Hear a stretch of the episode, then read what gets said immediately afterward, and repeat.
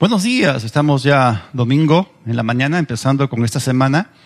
Y bueno, vamos a continuar con la segunda parte de nuestra serie llamada Sabiduría Financiera. En la primera parte tuvimos una introducción, así que vamos a seguir extrayendo sabiduría financiera de las escrituras. Hoy día vamos a aprender un principio muy importante y el principio es la importancia de nunca crear un vacío. Esto es algo que nosotros podemos aplicar primeramente como padres para con nuestros hijos. Esta es una filosofía que funcionará muy bien con nuestros hijos desde que son pequeños hasta que crecen. Miren, cuando uno disciplina a sus hijos y los corrige porque hicieron algo malo, demasiados padres se enfocan solamente en el aspecto negativo, en el aspecto del castigo. Y es cierto, la vara de corrección es algo que Proverbios enseña, pero esta es solamente una parte de todo el asunto. Es decir, muchos padres no hacen nada positivo después de la corrección y esto crea un vacío. Ahora, si tu hijo te desobedece directamente o te falta respeto, al respeto, desafiando tu autoridad paternal, entonces tú tienes que aplicar el santo remedio prescrito por Dios. Es la vara de corrección. Pero eso también está regulado en la palabra de Dios. Es decir, tú no debes hacerlo con ira, sino tienes que hacerlo en amor. Así que si tú te aseguras de estar tranquilo, de haber tratado con la ira, y le suministras a tu hijo ese necesario tastas con la vara de corrección, por supuesto, asegurándote de infringirle dolor, pero sin dañarlo, entonces estás haciendo lo correcto. Ahora, la meta es que en la mente del niño él asocie la desobediencia con el dolor. Y Proverbios dice que así tú libras su alma de ir al infierno.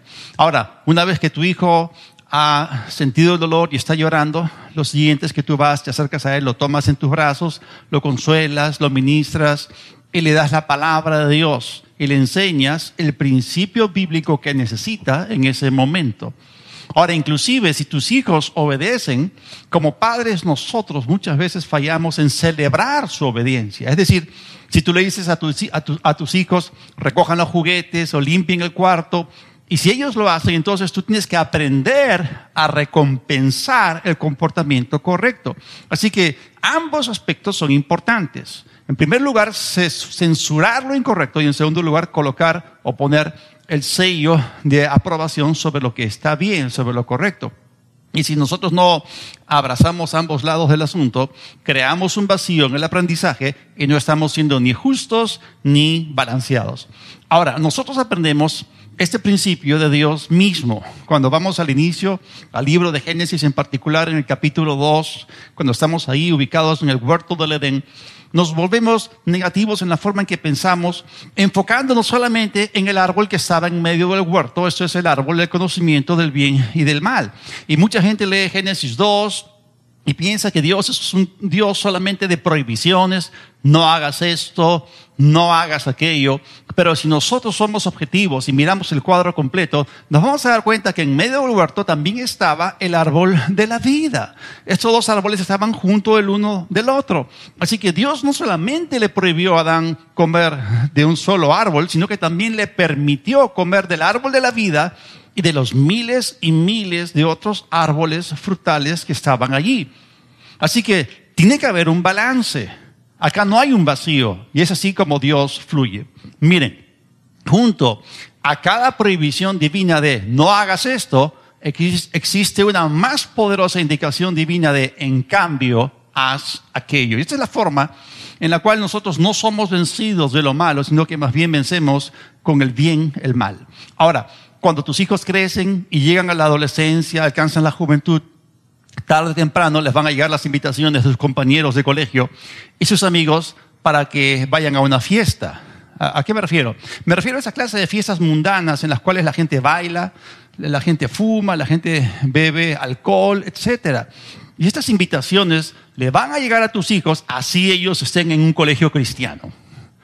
Así que ¿Cómo tratar con el asunto? Si tú simplemente les prohíbes que vayan, les das un no rotundo, pero no les das a cambio algo mejor que hacer, entonces crearás un vacío.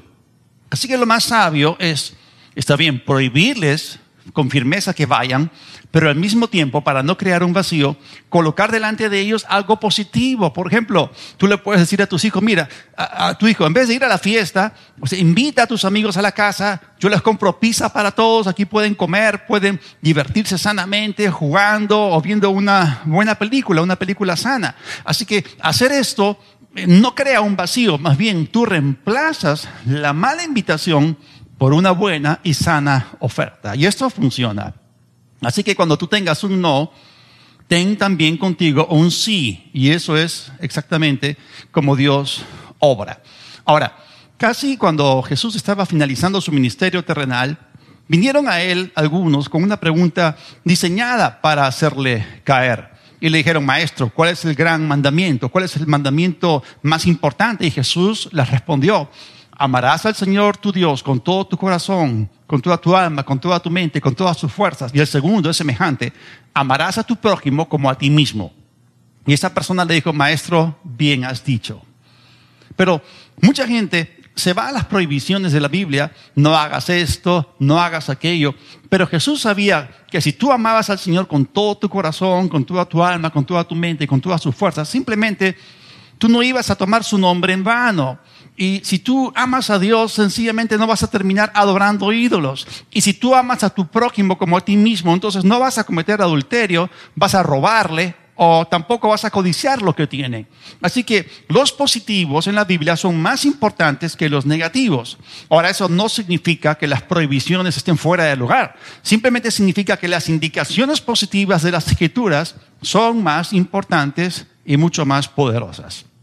Ahora, Vamos a aplicar esto al tema financiero. Cuando hablamos acerca del tema financiero en las iglesias, nosotros tenemos la tendencia a enfocarnos más en los peligros del dinero, esto es, en lo negativo del dinero. Obviamente, dichas advertencias están allí en las escrituras. Y Pablo le dijo a Timoteo que el amor al dinero es la raíz de todos los males. Y es cierto que hay declaraciones negativas acerca del dinero en la Biblia, pero cuando nos enfocamos demasiado en lo negativo, perdemos de vista el hecho de que hay muchísimas cosas positivas en las escrituras acerca del recurso financiero, porque en realidad la Biblia es el más grandioso libro escrito acerca del manejo de dinero. Allí se nos enseña cómo ganar dinero limpia, adecuadamente, se nos enseña la ética de los negocios, allí se nos dice es como Dios quiere que tratemos a la gente con la cual negociamos. También se nos dice cómo tratar a los empleados, cómo tratar a los empleadores. La Biblia nos habla acerca de ahorros. Es decir, hay muchísimo en la escritura acerca del dinero. Y miren, cuando nosotros vamos al Antiguo Testamento y leemos esta pequeña declaración en Números, el capítulo 13, acerca que la tierra que Dios estaba entregando a Israel como herencia y como posesión, esa tierra de Israel era una tierra que fluía con leche y miel. Y muchos podrían pensar, bueno, esta es una declaración simbólica, no es literal, sino que es figurativa y no es precisa para describir la tierra. Y, no es así. Es decir, esa frase de que la tierra fluía leche y miel era una descripción muy precisa y acertada de la economía de la tierra a la cual Dios los estaba introduciendo. Es decir, esta frase describía una tierra en la cual había abundancia. Y la abundancia fue la perfecta voluntad de Dios para su pueblo en aquel entonces y lo sigue siendo para nosotros, sus hijos, hoy. Ahora, vamos a explicar esto. ¿Qué significa en primer lugar que esa tierra era una tierra que fluía con leche? Eso indicaba que había mucha cantidad de pasto en aquella tierra. Nosotros sabemos que la mayor parte de los pueblos de aquella región en aquella época vivían de la agricultura y de la ganadería. Y el mensaje que Dios les estaba dando es que ellos encontrarían todo el pasto que iban a necesitar para sus vacas, para sus cabras, etc. Y la miel indicaba que ellos iban a encontrar campos cultivados en plena producción. De allí es que viene la miel. Cuando hay polinización, hay abejas, hay panales con miel. Y también ellos extraían miel de las palmeras datileras. Así que esa frase, tierra que fluye con leche y miel, indicaba que esa tierra tenía pasto, pastizales, que era una tierra para pastores, para agricultores, y todas esas cosas eran la base de su economía. Así que la frase, tierra que fluye con leche y miel, fue una declaración de carácter económico. Era Dios diciéndole a la nación de Israel, yo tengo una economía lista para ustedes. Ahora, a veces los creyentes piensan que Dios no tiene ningún interés en la economía, pero la Biblia nos demuestra totalmente lo contrario. Nosotros necesitamos llegar a pensar correctamente acerca del dinero. Esto es algo muy profundo.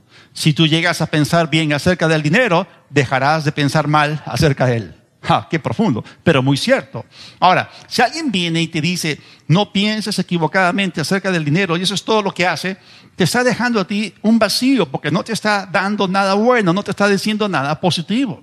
Y cuando la gente tiene esa clase de eh, acercamiento negativo al dinero, lo que hace es separar a Dios del dinero. Es decir, si no le enseñamos a la gente lo correcto, la verdad acerca del dinero, lo que va a ocurrir es que la gente va a separar a Dios de su dinero y no van a operar bajo el sistema económico de Dios ni tampoco bajo la cultura financiera de Dios. Y eso podría llevar a la gente a pensar que si quiere prosperar, entonces tiene que dejar de pensar en Dios y no consideran que Dios pueda formar parte de su economía. En su mente van a terminar pensando que Dios está en contra de su dinero. Y eso es lo que ha pasado en las iglesias por pensar mal. Pero en la Biblia hay muchísima instrucción acerca de cómo nosotros podemos ganar dinero. Así que en esta serie vamos a aprender que el dinero fluye a través de canales. Vamos a estudiar que existen cuatro diferentes recursos primarios y el dinero no es uno de ellos. Es decir, uno no empieza con el dinero, uno empieza con recursos primarios. Vamos a hablar también acerca de ahorros, vamos a hablar acerca de intercambiar servicios y cómo ustedes pueden recibir ideas creativas de Dios y cómo pueden recibir de Él diferentes flujos de ingresos. ¿Sabían ustedes que Abraham tenía tres diferentes flujos de ingresos? Y, las cosas que Dios menciona acerca de Abraham no se refieren solamente a las riquezas que él poseía, sino que más bien describen la manera en la cual Abraham ganaba dinero. Así que en esta serie, Sabiduría Financiera, vamos a quitarle el elemento misterioso al asunto de ganar dinero, porque si tú tienes ideas misteriosas o raras acerca del dinero, nunca tendrás suficiente dinero. Así que el dinero no tiene que ser un misterio para nosotros. Y justamente es en la palabra de Dios que recibimos luz, esa luz que quita las tinieblas acerca del dinero en nuestras mentes. Así que vamos a empezar a extraer sabiduría financiera y vamos al libro de Mateo, el capítulo 6, los versículos 19 al 21. Jesús habló muchísimo acerca del dinero. Jesús dijo, no acumulen para ustedes y quiero marcar esa frase, para ustedes, tesoros en la tierra, donde la polilla y el óxido corrompen y donde los ladrones se meten y roban. Más bien, acumulen para ustedes tesoros en el cielo, donde ni la polilla ni el óxido corrompen y donde los ladrones no se meten ni roban. Porque donde esté tu tesoro, allí también estará tu corazón. Ahora miren ustedes bien lo que dice el texto. O sea, Jesús dijo, acumulen para ustedes tesoros. Eso fue algo positivo, fue una afirmación. Él no dijo que Dios no quiere que acumulemos tesoros. La idea que la mayoría adquiere cuando lee este pasaje es que a Dios no le interesa que tengamos tesoros, pero Jesús dijo que a Dios sí le interesa. Quiero aclarar algo. Lo que Dios no quiere es que nuestros tesoros estén en la tierra, porque en la tierra los ladrones los pueden robar. Más bien Él quiere que nuestros tesoros estén seguros y que podamos disponer de ellos. Así que acumular tesoros en el cielo mantendrá tu corazón en el lugar correcto. ¿Dónde? Pues en el cielo. Ahora, la Biblia no enseña que Dios no esté interesado en cualquier cosa que sea para ti. Más bien la Biblia enseña que necesitamos tener lo que vamos a llamar hoy una actitud de poner a Dios primero. Este es el principio. Pongamos a Dios primero, tengamos dicha actitud. Ahora, para ilustrar este principio, les voy a mostrar una historia de la Biblia. Vamos a ir a Primera de Reyes, el capítulo 17, y voy a leer los versículos del 8 al 13. Tenemos acá una historia tremenda. Dice, entonces la palabra del Señor vino a Elías, diciendo, levántate, ve a Sarepta de Sidón y habita allí. Quiero que ustedes sepan que estaban en tiempo de sequía, en tiempo de hambruna. Ustedes saben que en el reino del norte, en Israel, no llovió tres días, y, eh, perdón, tres años y medio. Entonces Dios que suple estaba dirigiendo al profeta y le dijo, eh, levántate, ve a Sarepta de Sidón y habita allí. He aquí, yo he designado allí a una mujer viuda para que te sustente. Entonces se levantó y fue a Sarepta. Él fue obediente.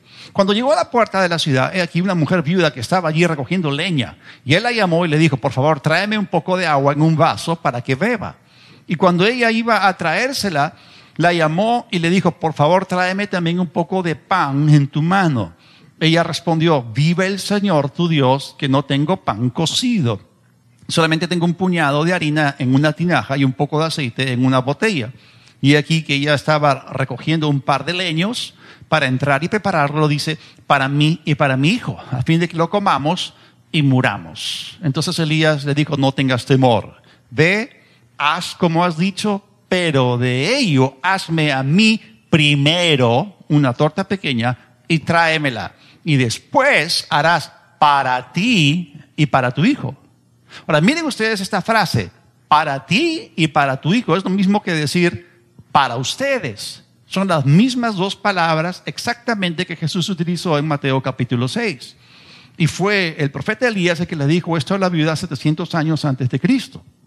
Ahora, el mensaje sigue siendo el mismo y es positivo de parte de Dios para nosotros. Dios quiere que tú tengas algo para ti, pero necesitamos poner a Dios primero.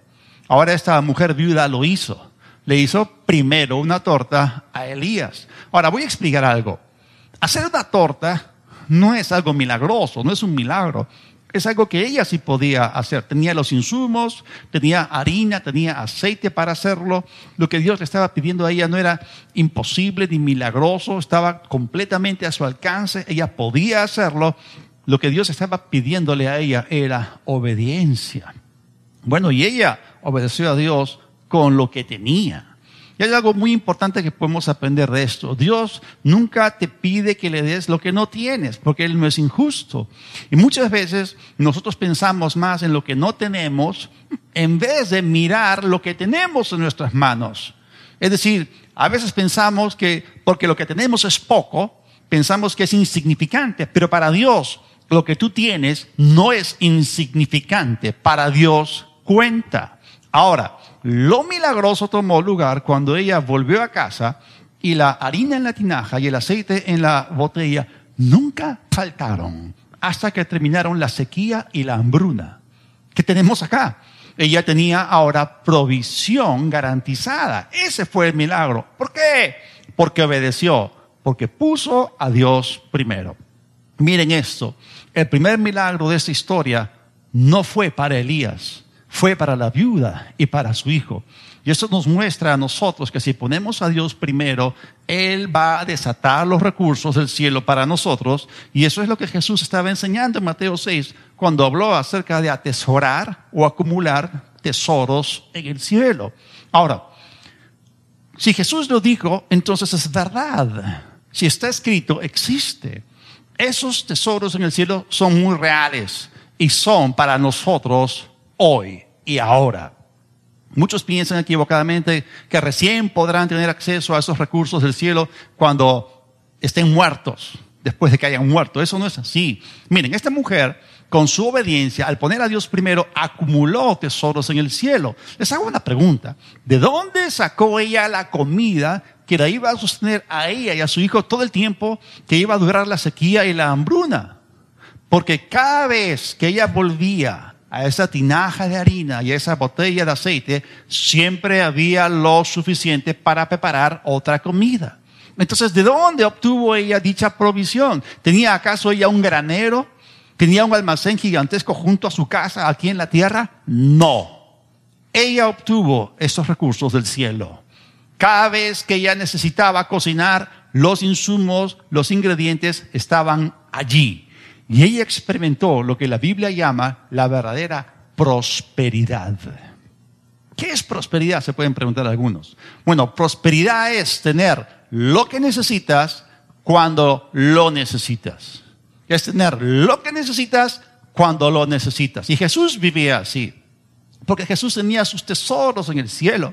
La gente tiene la idea equivocada de que Jesús fue pobre en su ministerio terrenal. Pero Jesús era alguien tremendamente próspero. Sin embargo, él no tenía sus cuentas bancarias en la tierra. Pues él tenía lo que necesitaba cuando lo necesitaba. Después que sus discípulos no habían pescado nada, habían pasado toda la noche, no habían sacado absolutamente nada. Él les dio una clara dirección, una clara indicación de dónde debían echar las redes y obtuvieron una pesca milagrosa. Cuando él estuvo en el desierto, rodeado de una multitud de cinco mil hombres, sin contar las mujeres y los niños, y no había suficiente para comer, él tomó dos panes y cinco peces y dio gracias a Dios por ellos, los multiplicó y alimentó a la multitud. Y ellos comieron, se saciaron y encima sobró. Eso se llama abundancia. Esa es la prosperidad de la Biblia. Al principio de su ministerio Jesús fue invitado a unas bodas en Caná de Galilea. Y bueno, se les acabó el vino. Y vino Jesús aquí y convirtió el vino en agua. Eh, eh, el, agua en vino, perdón. O sea, que ninguno de nosotros puede decir que a Jesús le faltaron recursos. Él tenía tremendos recursos, pero no se encontraban aquí en la tierra. Jesús tenía sus tesoros en el cielo.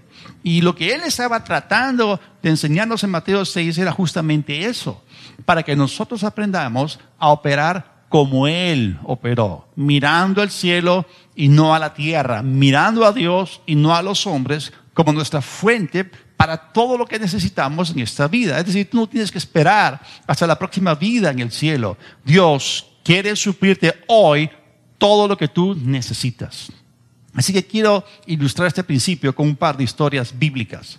La primera tiene que ver con una mujer que tenía tesoros en el cielo. En Hechos de los Apóstoles, el capítulo 9, los versículos 36 al 40, leemos lo siguiente. Había entonces en Jope cierta discípula llamada Tabita, que traducido es Dorcas. Ella estaba llena de buenas obras y de actos de misericordia que hacía. Aconteció en aquellos días que ella se enfermó y murió, y después de lavarla, la pusieron en una sala del piso superior, que era un aposento alto. Y como Lida estaba cerca de Jope, los discípulos al oír que Pedro estaba allí, le enviaron dos hombres para que le rogaran, no tardes en venir hasta nosotros. Versículo 39. Entonces Pedro se levantó y fue con ellos.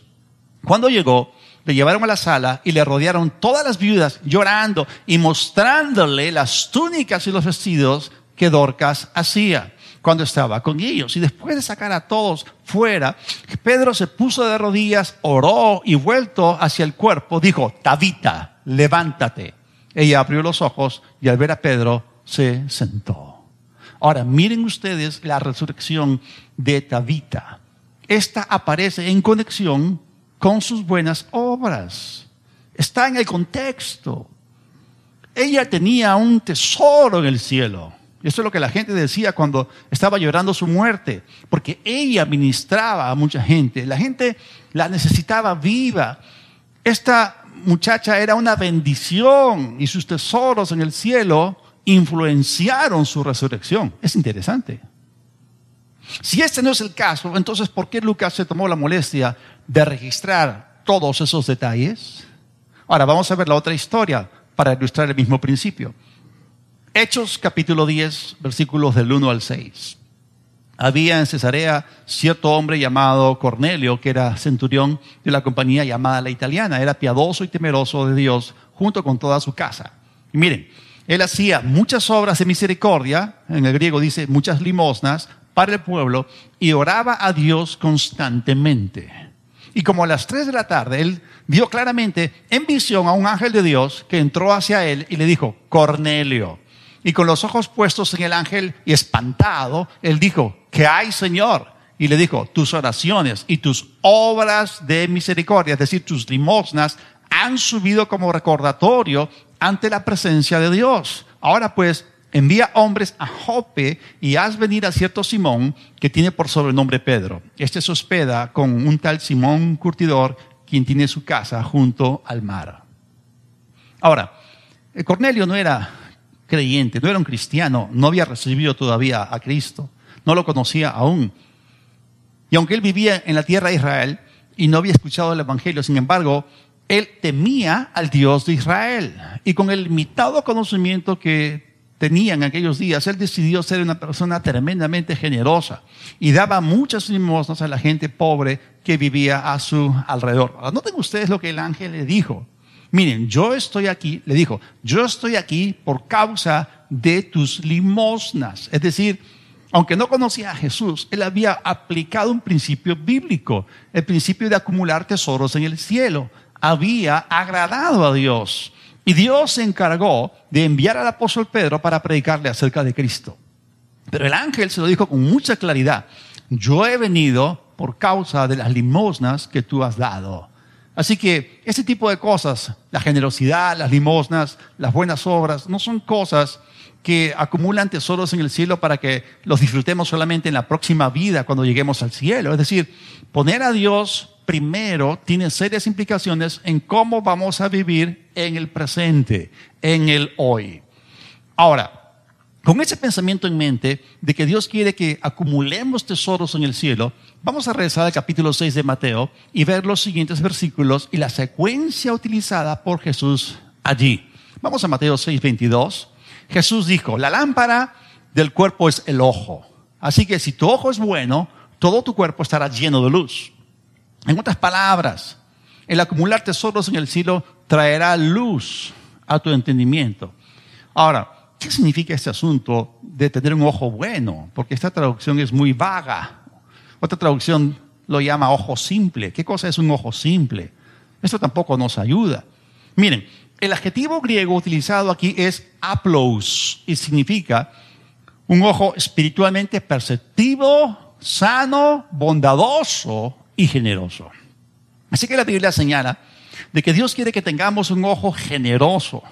Eh, la Biblia dice en el libro de Proverbios que el ojo misericordioso será bendito.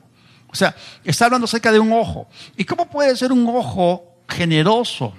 Cuando tú miras las cosas de la manera correcta, cuando tienes la perspectiva correcta, la divina, por supuesto, entonces tú puedes tener esa clase de ojo es mirar y pensar como Dios en esta área. Es decir, tú puedes decidir hoy hacer de Dios tu socio financiero. Tú puedes decidir hoy no vivir separado de Él en el área financiera. Tú puedes depender del Señor. Tú puedes vivir bajo la cultura financiera de Dios. Tú puedes mirarlo a Él como tu fuente. No tienes que depender de tus propias fuerzas o de tus propios recursos limitados. Tú te puedes apoyar en Dios porque sus recursos pueden volverse tus recursos. Por eso tú también puedes convertirte en una persona generosa, porque Dios es generoso. Ahora, todo lo que Jesús enseñó en Mateo 6, a partir del versículo 19 hasta el final del capítulo, está basado enteramente en la manera en la cual Dios se comunica con nosotros. ¿Cómo es que Dios se comunica con nosotros?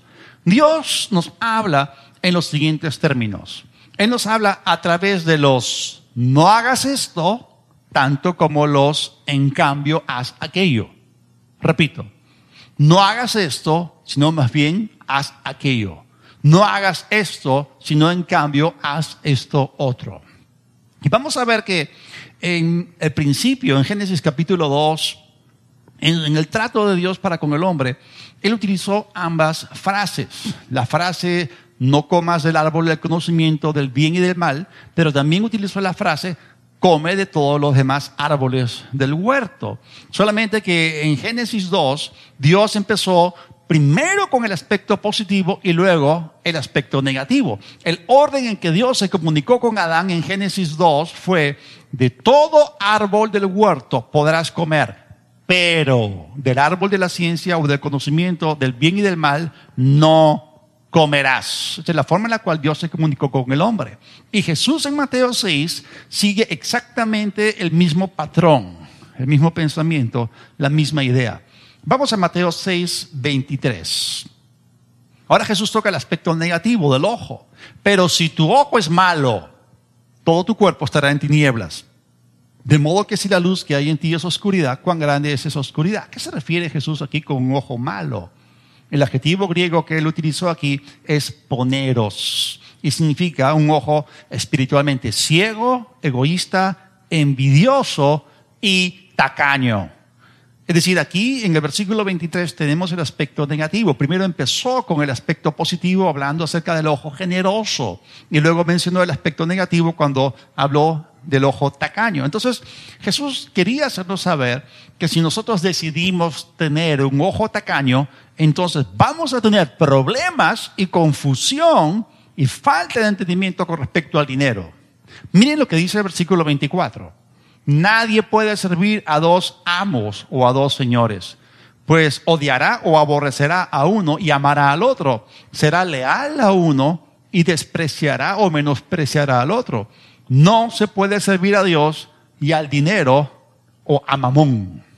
Y lo que Jesús nos estaba diciendo aquí es simplemente esto. No pongas al dinero primero.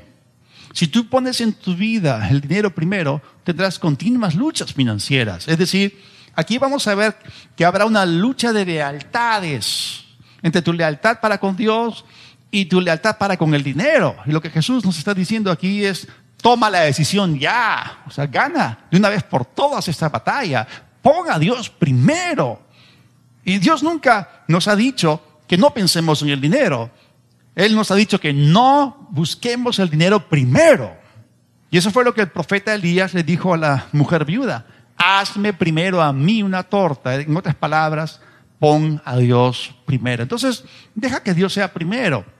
Eso fue lo que Tabita y Cornelio hicieron. Ellos fueron generosos, tuvieron un ojo bueno como el de Dios y sirvieron a la gente. Ellos fueron considerados con las necesidades de los demás y Dios desató sus tesoros del cielo sobre ellos.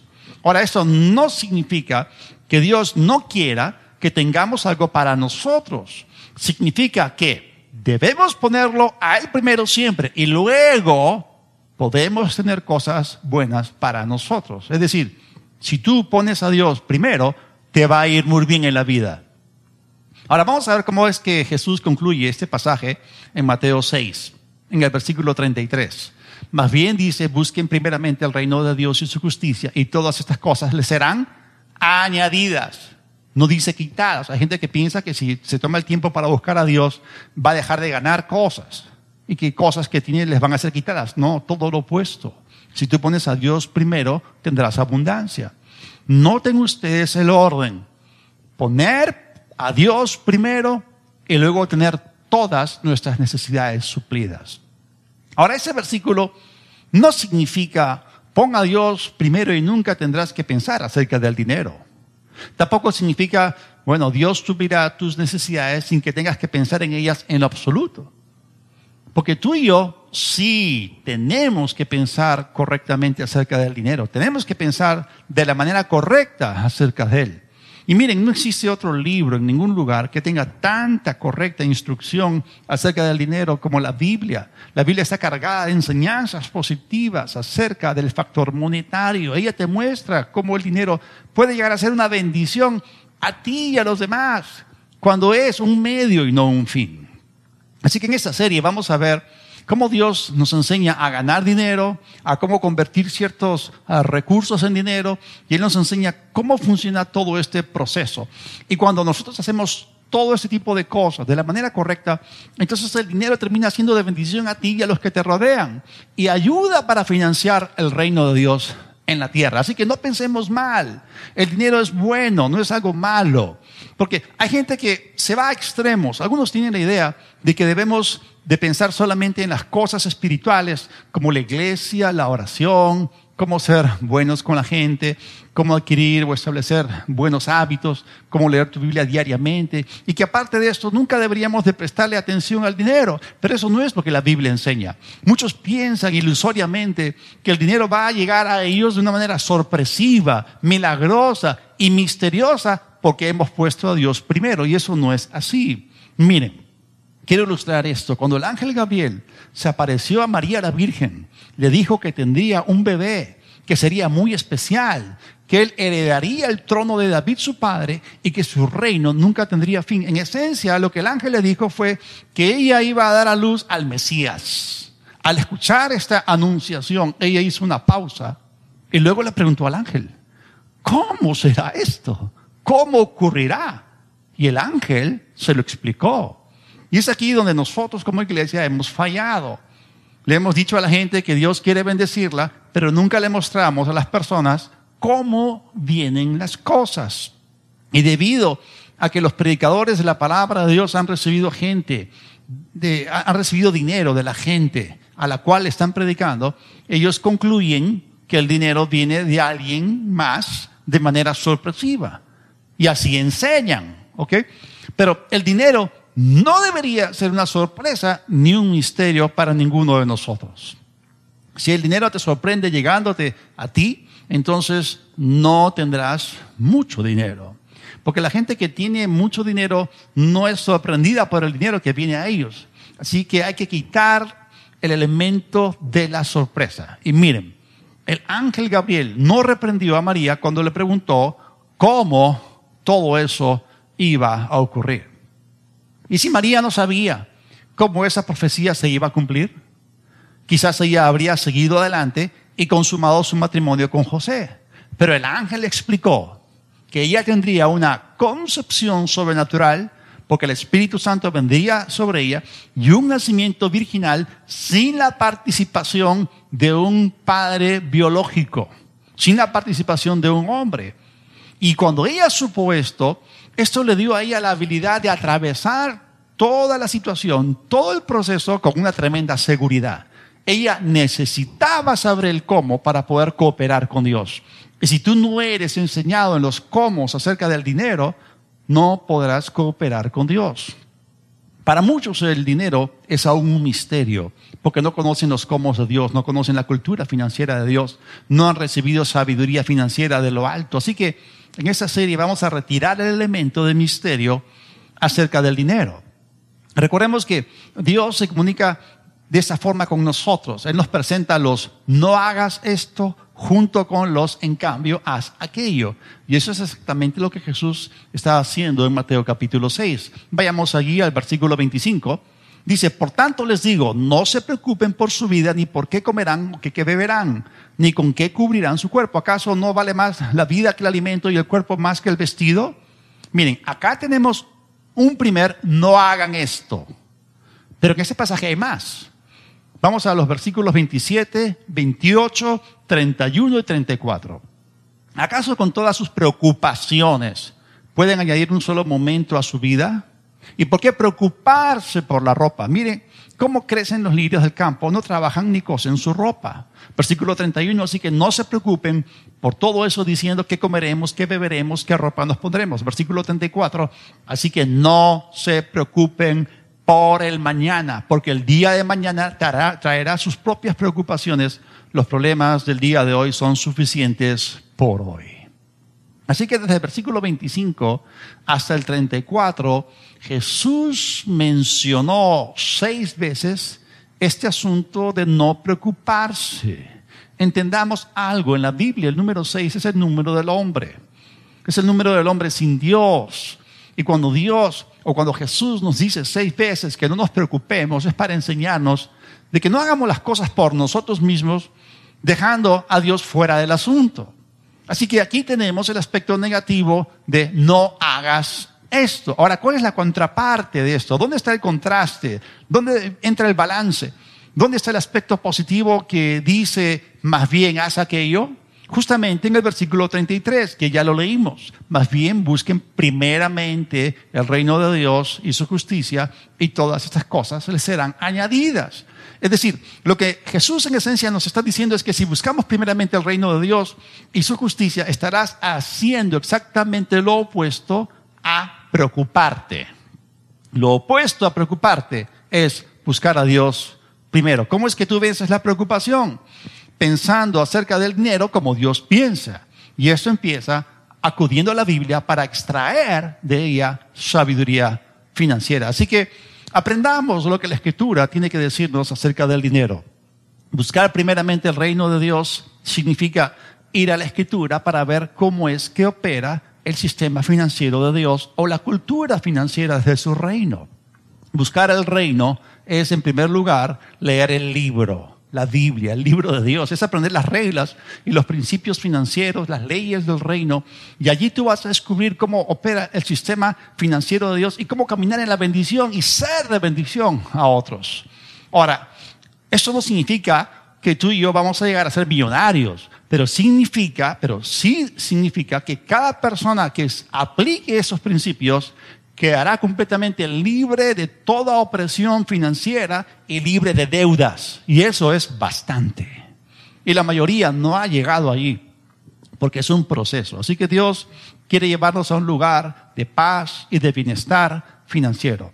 Ahora, para terminar, no quiero dejar un vacío con respecto al contraste entre los números 6 y 7. Y como una ilustración de este principio, voy a llevarlos a Mateo el capítulo 20, los versículos 18 y 19. Aquí vamos a leer acerca de las seis cosas que Jesús dijo que le iban a ocurrir, que le iban a hacer los hombres. Y hemos visto que el número 6 es el número del hombre. Mateo 20, 18. He aquí, subimos a Jerusalén y el Hijo del Hombre será Número uno, entregado a los principales sacerdotes y a los escribas. Número dos, lo condenarán a muerte. Número tres, lo entregarán a los gentiles para que, número cuatro, se burlen de él. Número cinco, lo azoten. Y número seis, lo crucifiquen. Pero al tercer día, resucitará. Su resurrección fue la séptima cosa listada aquí, la cual fue la victoria total. La séptima anula las seis primeras. Entonces, volviendo a Mateo 6, Allí tenemos los seis, no te preocupes, pero la séptima cosa, es decir, busca primero el reino de Dios y su justicia, la séptima anula las seis primeras. Así que la idea o filosofía detrás de toda esta enseñanza es esta. En vez de enfocarte todo el tiempo en el aspecto negativo, en los no harás acerca del dinero, ¿por qué no consideramos en cambio, o mejor, el aspecto positivo, esto es, en vez haz esto acerca del dinero? Vamos a orar. Padre, en el nombre de Jesús, te pido que le des a cada uno de los que escucha esta serie la habilidad de entender correctamente la palabra de verdad acerca del dinero. Señor, ayúdalos a ser libres de toda confusión.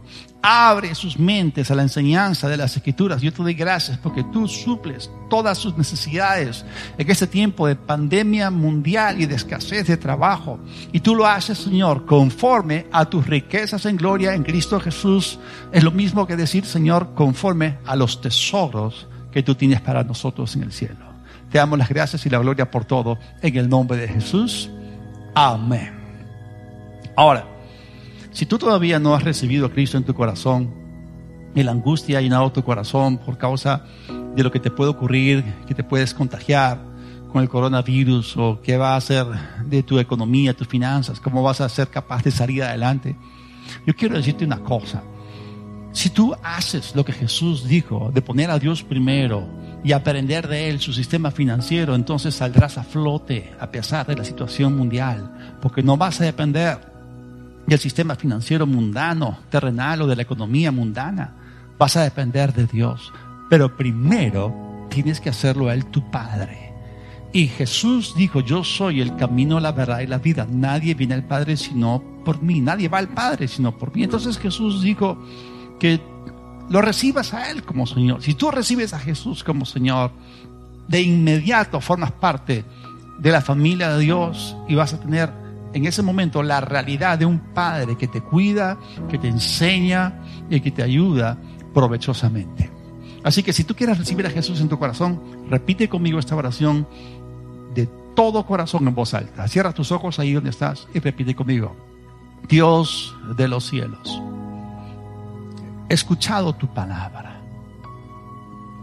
Yo tomo la decisión hoy de ponerte a ti primero perdona mis pecados. Jesús, sé mi Señor. Ven a mi vida. Y creo que el Padre te resucitó para que yo sea justificado. Gracias Señor por tu perdón. Gracias por el regalo de la vida eterna. En el nombre de Jesús. Amén.